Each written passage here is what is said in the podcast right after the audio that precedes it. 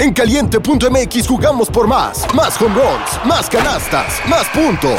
Vive cientos de deportes durante todo el año y los mejores eventos en vivo. Descarga la app, regístrate y obtén mil pesos de regalo. Caliente.mx, jugamos por más. Más diversión. Promoción para nuevos usuarios de GOV de GGSP 40497, solo mayores de edad. Términos y condiciones en caliente.mx. Advertencia.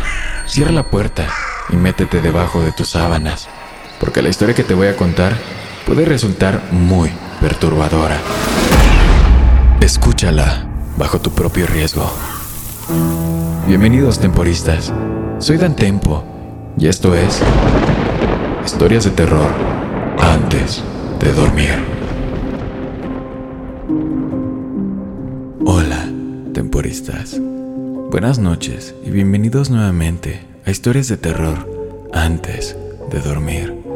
Espero que todos ustedes se encuentren muy bien. El día de hoy les traigo la historia contada por una camarera mientras trabajaba en el turno de la noche. Es una experiencia bastante aterradora, así que espero y la puedan disfrutar. Recuerden que pueden seguirme en Instagram para seguirles trayendo más contenido de terror y también que pueden enviarme sus historias de terror a través de dantempoplus.gmail.com. Sin más que decir, comenzamos con esta historia. Te quiero contar mi historia. Trabajo en un restaurante de descanso en una ciudad por la que la gente pasa lo más rápido que puede en su camino hacia algo o alguien mejor. Se llama la suerte, lo cual es un poco irónico porque si terminas aquí, eres todo lo contrario. Si te quedas demasiado tiempo, el polvo se asienta. Trabajando en la suerte, nunca ves las mismas matrículas dos veces o las mismas caras. He perdido la cuenta de la cantidad de veces que la respuesta a mi pregunta hacia dónde te diriges ha sido en cualquier lugar menos atrás. Las luces parpadean la mayoría de las veces y la máquina de discos a veces escupe canciones que no están en las fichas pero el café está caliente y la mayoría de las personas que lo prueban dicen que los panqueques son los mejores que jamás habrán probado, y yo me inclino a estar de acuerdo. La etiqueta con mi nombre, bordada en mi uniforme, dice Isabela, pero ni siquiera se acerca a mi nombre real. Era de mi mamá. La suerte lleva aquí mucho tiempo. Lo uso porque me gusta escuchar su nombre, dicho por otras personas. Es como si ella todavía estuviera aquí, todavía apareciendo en la conversación, como si pudiera cruzar la puerta en cualquier momento y no estar enterrada en el cementerio justo al lado del club de striptease. La suerte siempre está abierto, siempre. Trabajamos turnos largos, sirviendo a vagabundos, camioneros y fugitivos, aquellos que se han vuelto transitorios en las carreteras. Aprendes a leer a la gente bastante rápido cuando te mueves tanto, siempre en la carretera, a veces dejas partes de ti atrás, perdidas entre los kilómetros. A veces la gente simplemente conduce porque no queda nada más que hacer. Trabajando en la suerte, he visto todo, todo tipo de cosas. Una vez vi un hombre golpear a un ciervo con su camioneta y detenerse para enterrarlo en la tierra roja, cavando mientras se ponía el sol. Las lágrimas corrían constantemente por su rostro mientras luchaba contra el suelo para cubrir lo que había hecho. Una vez, un hombre al que reconocí en las noticias me dejó 20 dólares manchados de sangre como propina, con los ojos tristes y una chaqueta vaquera que apenas ocultaba el arma pegada a sus costillas. Una vez vi una chica manca de no más de 16 años subirse al techo de su auto y cantar, hasta que llegó un coyote y se sentó frente al capó aullando con ella. Otra vez vi a dos mujeres pelearse a puñetazos en el estacionamiento en la noche, hasta que una escupió sangre y dientes y luego se besaron a las luces azules del coche de policía que pasó junto a ellas, con los rostros iluminados de rojo y brillantes. He visto la carretera en llamas, líneas de llamas entre los neumáticos mientras el asfalto se prendía en fuego con el calor. He visto bautismos en la carretera predicadores detenidos con una camioneta y una piscina para niños. He visto cosas caminando en el desierto, fuera del alcance del letrero de neón del motel, que se parecen mucho a personas, moviéndose en la noche azul. Conocí una mujer que me mostró una fotografía del lugar donde estaba enterrada. A menudo conozco personas con las que hablas un rato hasta que sus caras empiezan a parpadear y no parecen aguantar la simulación por tanto tiempo. He conocido personas a las que hay que invitar a entrar antes de que puedan cruzar el umbral. Conocí a algunos miembros encantadores de una secta de sacrificios que dieron buenas propinas y fueron muy educados, incluso cuando me preguntaron si consideraría dejarles cosecharme. Pero esta es una historia sobre, bueno, mi experiencia más interesante. Era viernes y estaba trabajando en el turno de la noche. Prefiero las noches porque cuando vuelvo a casa puedo fingir un rato que voy a seguir las luces traseras del coche de adelante hasta dejarlo todo en el retrovisor, hasta que amanece y el desierto se transforma en océano. Si bajara las ventanillas del todo, sentiría el sabor a sal en el aire. Eso y que soy una de las únicas camareras, digamos, cualificadas para atender a los clientes nocturnos. Además, las propinas siempre son mejores cuando hay luna. Solo tenemos tres verdaderos clientes habituales en la suerte y hasta ahora solo se habían presentado dos. María, nuestra primera y más frecuente clienta, estaba sentada junto a la ventana con su abrigo de piel marrón, siempre echada sobre sus hombros, llueva o haga sol, aunque aquí nunca llovió. Su cabello era largo y blanco que le caía por la espalda, como la luna a través de un cristal. Ella me saludó con la mano y me guiñó un ojo que hizo que sus patas de gallo se profundizaran, aún más hermosas. A María le gustaba el whisky en el té a veces alimentaba con migas de pastel a los muñecos de vudú que llevaba en los bolsillos. También padecía insomnio crónico y le gustaba la compañía del lugar cuando el sueño se le escapaba. Continuó barajando el mazo de cartas que ya había colocado sobre la mesa. Vi sus pulgares voltear dos comodines. A María le gustaba adivinar el futuro cuando tenía tiempo. Usaba una baraja deshilachada de hotel y, si estaba de buen humor, leía los pozos del café no le pregunté demasiado porque esos pozos de café tenían una forma sorprendente de volverse realidad. La mesa 6 estaba vacía e impecable, como siempre. Era la única mesa sin salero y la única sobre la que nunca ponía cubiertos. Solo una persona se sentaba ahí. Pero bueno, nuestro segundo cliente habitual, Martín, estaba sentado en su reservado habitual con los restos de su café negro apretado entre sus manos, placa apoyada sobre la mesa. Tenía los ojos cerrados, la cabeza inclinada como si se estuviera arrepintiendo, el vapor saliendo del borde de la taza y envolviéndose alrededor de sus dedos. Martín era el favorito entre nuestros clientes, aunque nunca se lo diría. Pasé por delante de la mesa y deslicé un cuenco con panqueques de azúcar por la mesa hasta que golpeó la taza con un suave tintineo. Saltó, buscando su funda por costumbre, hasta que sus ojos se enfocaron y me vio. Él sonrió, avergonzado, y eso cambió su rostro, arrastrándolo de nuevo a la vida. Cuando sonreía, era como una tormenta en medio de una sequía.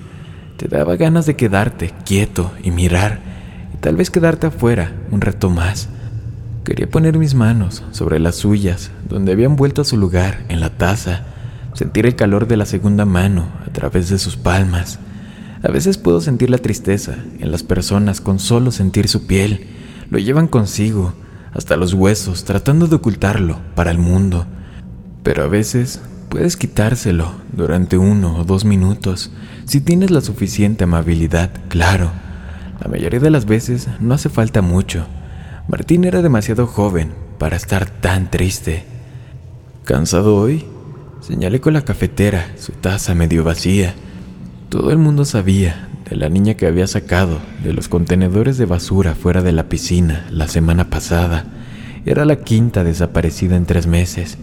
Me di cuenta por las sombras debajo de sus ojos que había estado soñando con ella.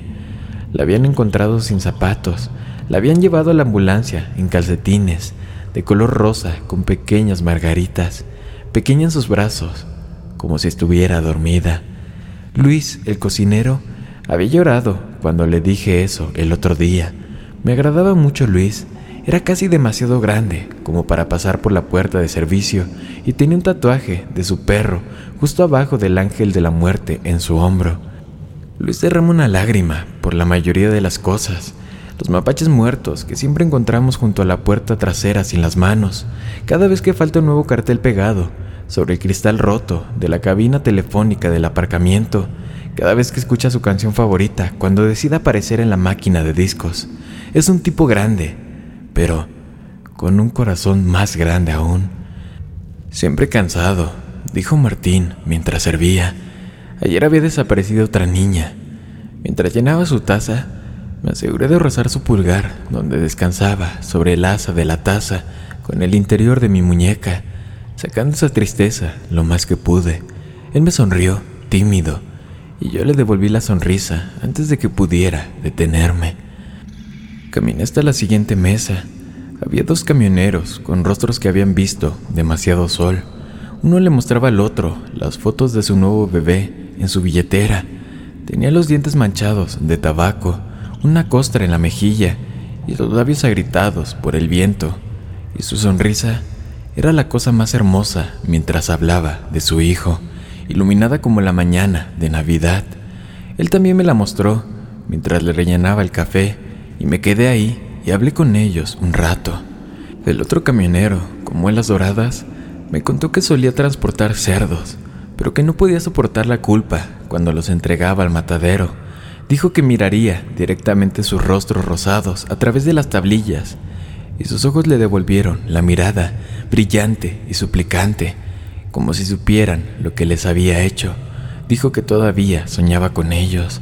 Ahora manejaba congeladores de mariscos y entregas especiales para hoteles lujosos. Nunca había visto el océano. Luis golpeó el timbre desde lo más profundo de la cocina yo volví al trabajo, recibiendo órdenes de una mujer con un labrador que pedía perritos calientes para los dos y de tres adolescentes con sus chaquetas universitarias manchadas de sangre en un rincón. Juntaban 10 dólares entre ellos y pidieron tantos waffles como pudieron.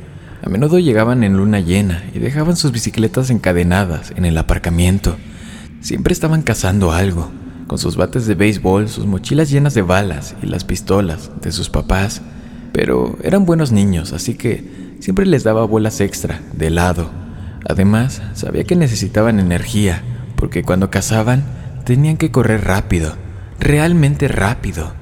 Solía haber cuatro de ellos. Atendí a las dos mujeres en la mesa de al lado, en mi camino de regreso. Parecían gemelas, ambas vestidas con faldas negras de seda y botas de montaña, con el pelo rojo recogido, desordenado sobre sus cabezas Ninguna de las dos me saludó, no por mala educación, sino porque estaban demasiado preocupadas, haciendo las maletas, rebosando mapas y cuadernos. También vi ahí un rollo de cinta adhesiva y una botella de vodka, junto con algunas estacas y crucifijos. Estaban inmersas en una conversación, agitando las manos, y capté un poco de ello mientras apilaba sus vasos sucios, con los bordes pintados con lápiz labial. Sé dónde lo enterré, Silvia. No sabes una mierda. Acabamos durante horas y... No, no. Mi mamá siempre me enseñó que escuchar escondidas era de mala educación, así que las dejé y me dirigí a la cocina. Pero tuve la sensación que donde quiera que se hubieran ido, quien quiera que fuera, claramente ya no estaba ahí. Tenía ganas de decírselo, pero, como dijo mi mamá, no es de buena educación escuchar las conversaciones de otras personas. Nunca se sabe lo que desearía no haber escuchado. Luis bailaba al son de la radio, balanceando las caderas al son de la canción Sugar Hill mientras cantaba por los cables. Me saludó con la espátula que usaba como micrófono. En ese momento, Carlos me entregó un plato de panqueques. Carlos había trabajado aquí durante tanto tiempo que incluso conocía a mi mamá y fue el único que supo mi nombre real. A veces venía conmigo los fines de semana a cambiar las flores de su tumba él siempre le traía flores del desierto que crecían en la misma tierra que ella. Carlos también era el único que conocía la receta de las tortillas de la suerte y el único que sabía cocinarlas bien. Los días que él no estaba trabajando no comíamos panqueques, tan simple como eso. Así fue como sucedió. Lo aprendí de la manera más difícil, pero esa es otra historia. Junto con los panqueques llegó una advertencia. Oh no, él está de vuelta. Hizo un gesto hacia las puertas. Mira, mesa número 6. Nuestro último habitual había aparecido. Había pasado un tiempo desde que estuvo presente. Ni siquiera lo había visto entrar, pero eso no era inusual. Se movía de maneras misteriosas. Levanté una ceja. ¡Mierda! Carlos se levantó, me arrojó la sal con una mueca y yo llené los bolsillos de mi delantal. Luis dio vueltas en uno de los casilleros del personal por un momento, hasta que salió triunfante, agitando una Biblia que definitivamente había visto días mejores. Se colocó en el mostrador junto a las jarras de jarabe y pasó una página al azar. Nos inclinamos sobre sus enormes hombros para leer lo que decía. Aléjate de la acusación falsa y no mates al inocente y al justo, porque no absolveré al limpio. Luis encogió de hombros y me dio una palmada en el hombro. No me pagan lo suficiente por esta mierda, pensé. Llevé los panqueques a la mesa 6, que estaba vacía la última vez que miré. Ahora estaba muy, muy ocupada. El hombre sentado en la mesa 6 sonreía cuando me acerqué. Si pudiera llamarlo sonrisa, era más como un rictus, labios tensos de un rojo intenso en las comisuras de su rostro. Sus ojos seguían moviéndose de un lado a otro, demasiado rápido para contarlos, como si las pupilas no pudieran decir dónde debían estar. Sus manos temblaron cuando me acerqué, revoloteando como moscas sobre un cadáver. Intenté alejarme lo más que pude de él mientras colocaba el plato sobre la mesa, pero cuando aparté mis manos, él estiró su cuello rápidamente, levantó su cabeza e inclinó su rostro hacia mí. Olfateó con fuerza y agitó sus párpados. Él se rió estridentemente como si estuviera atrapado en el paladar. Retrocedí tratando de ocultar el impulso que tenía de volver corriendo a la cocina. Hay algo en escuchar reír a un hombre adulto que hace que se me ponga la piel de gallina. ¿Puedo, ¿puedo traerte algo? Pregunté, fingiendo amistad. ¿Cuál es tu nombre? Agarró uno de los panqueques con el puño y lo convirtió en papilla. Toqué la etiqueta con mi nombre y mi uniforme. Sacudió la cabeza, sonriendo, los hombros casi vibrando con ese extraño movimiento fluido, mientras su sonrisa se desvanecía por un segundo. Los dientes frontales sobresalían de repente y la lengua aparecía bruscamente. Tenía suciedad adherida bajo las uñas, roja como la tierra a los lados de la carretera. Luego volvió a sonreír, balanceándose lentamente de un lado a otro, salvaje, con su chaqueta de caza, su cabello colgaba en mechones grasientos alrededor de sus orejas, como colas de ratas rubias, y se balanceaban con él de un lado a otro. Era, era grotesco. Eh, mi, mi, mi, nombre es Isa, Isabela, me llamo Isabela. De repente, él lo balbuceó. Isabel, Isabel, Isabela, no lo sé. Se le llevó la mano a la cara y metió el panqueque triturado en el enorme agujero de su amplia boca. Retrocedí bruscamente. El movimiento fue muy repentino. Metí las manos en el delantal para tomar la sal y él entrecerró los ojos como si sospechara de mí. No hay necesidad de eso, dijo una voz detrás de mí. Rodó por mis hombros profundamente, hasta los huesos. Era... era el señor Jorge.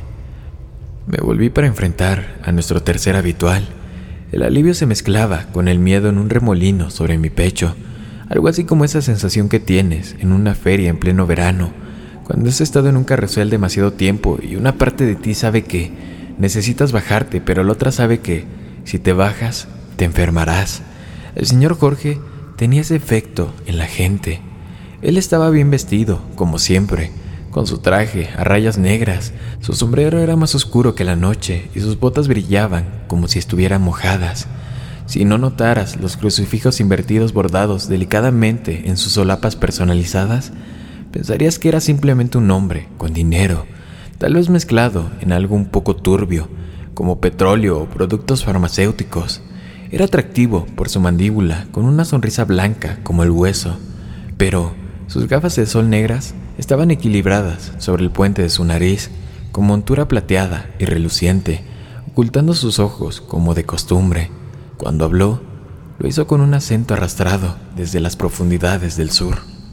Lo siento por mi conocido, es un poco... El señor Jorge miró al hombre sentado en la mesa 6 mientras jadeaba con la lengua afuera como un perro. Mi amigo está un poco sobreexcitado. El señor Jorge se sentó y las luces encima de la cabina parpadearon. Se echó hacia atrás el sombrero y la máquina de discos tosió y saltó. Y de repente Robert Johnson empezó a cantar otra vez sobre esa maldita encrucijada. El señor Jorge se metió un malboro rojo entre los dientes y abrió un poco la boca, como los nudillos de su mano izquierda. El anillo de plata con pentagrama que llevaba en el dedo resonó contra el cristal. El señor Jorge sonrió, como lo hacen las serpientes cuando te observan desde la hierba que tienen boca abajo. El cigarrillo ahora humeaba entre sus dientes, aunque no se había movido. Yo digo que no haría eso si fuera tú. Porque además, Samael no es uno de los que comen sal, es solo un hombre. Lo miró de arriba abajo y su labio superior se curvió. Bueno, apenas un hombre. Se volvió hacia Samael. Ya veo que empezaste con mis panqueques, pero ¿de qué sirve la buena comida si no es para compartir, verdad?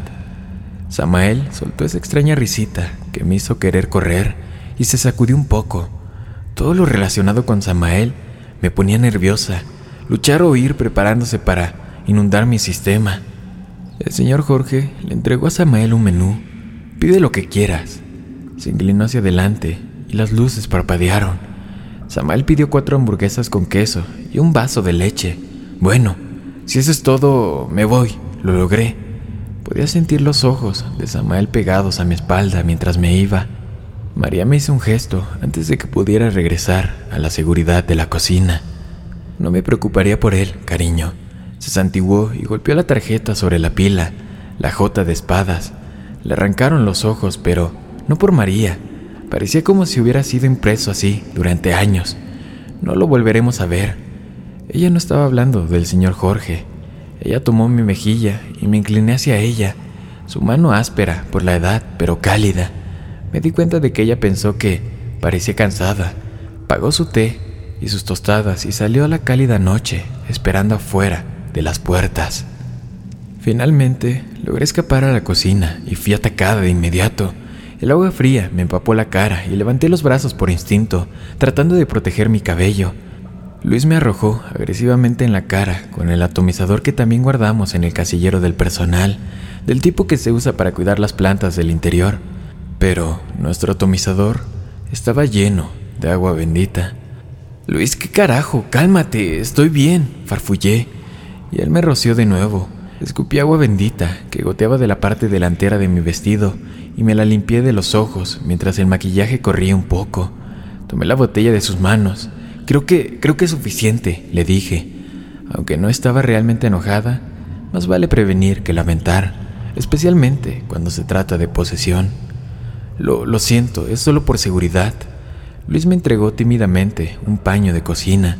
Miró sus zapatos, incómodo.